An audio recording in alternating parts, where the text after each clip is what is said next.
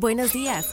Bienvenido a Tu Shot Financiero para enterarte en pocos minutos de lo que está pasando en el mundo de los mercados financieros, las empresas y más. Nos encuentras todas las mañanas de lunes a viernes en tu plataforma de streaming favorita. Esto es Tu Shot Financiero, un podcast de Business Drive traído a ti por Inventa. Hoy es lunes 4 de diciembre y estas son las noticias del día.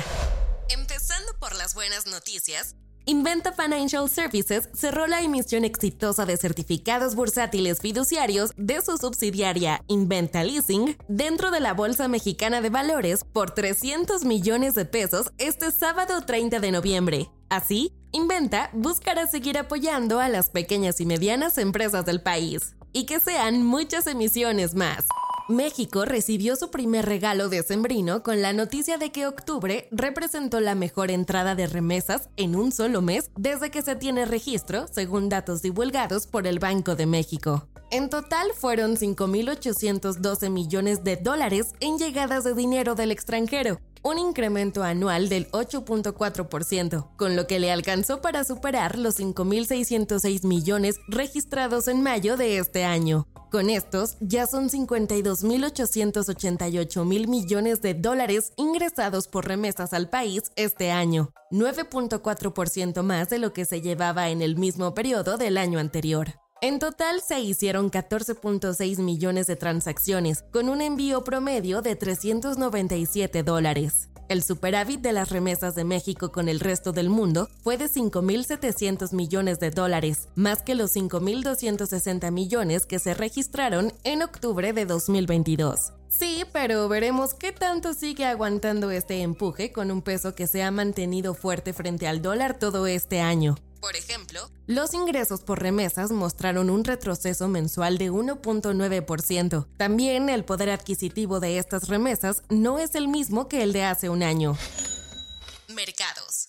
Las acciones de Uber ya van para las grandes ligas, luego de que el S&P Dow Jones Índices anunciara que la aplicación entrará al S&P 500 a partir del lunes 18 de diciembre como parte de su rebalanceo trimestral.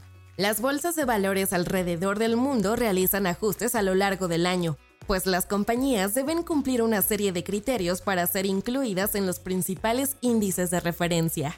Estar dentro de dichas listas usualmente aumentan de manera notable el valor de las acciones debido a que grandes fondos de inversión ajustan sus portafolios para hacerles espacio. Por ejemplo, tenemos el caso de Tesla. Una vez que fue agregada al S&P 500, pasó de valer 235 dólares por título en noviembre de 2020 a 264 dólares en enero de 2021. ¿Ya era hora? Parece que Uber se tomó su tiempo en llegar, pues tiene una capitalización de mercado de alrededor de 118 mil millones de dólares, mientras que la capitalización media de las empresas dentro del S&P 500 es de poco más de 31 mil millones de dólares. Por lo pronto, las acciones de la compañía subieron 5% en el Trading After Hours del viernes. Inventa Financial Services es una empresa mexicana creada en el 2010 en la Ciudad de México con el propósito de brindarle a personas y empresas un respaldo financiero sólido para desarrollar sus proyectos empresariales, personales y o profesionales por medio de un trato personalizado y sin trámites complicados. No te vayas sin saber estas.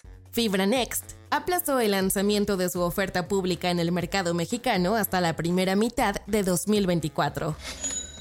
México rechazó las subastas de 24 piezas arqueológicas de origen prehispánico que se harán este 4 de diciembre en Suiza y Francia. Brasil propuso un fondo global de conservación forestal dentro de la reunión climática del COP28, con el que espera levantar hasta 250 mil millones de dólares. Walmart se convirtió en la última gran compañía que pausa su publicidad en X, recrudeciendo los problemas de ingresos para la red social propiedad de Elon Musk. Apple y Paramount analizarán la posibilidad de ofrecer en conjunto sus servicios de streaming. Soy Daniela Anguiano y esto fue Tu Shot Financiero. Nos escuchamos mañana. Tu Shot Financiero es una producción de Business Drive. El guion está a cargo de Nino Pérez y la producción es de Daniel Bri López.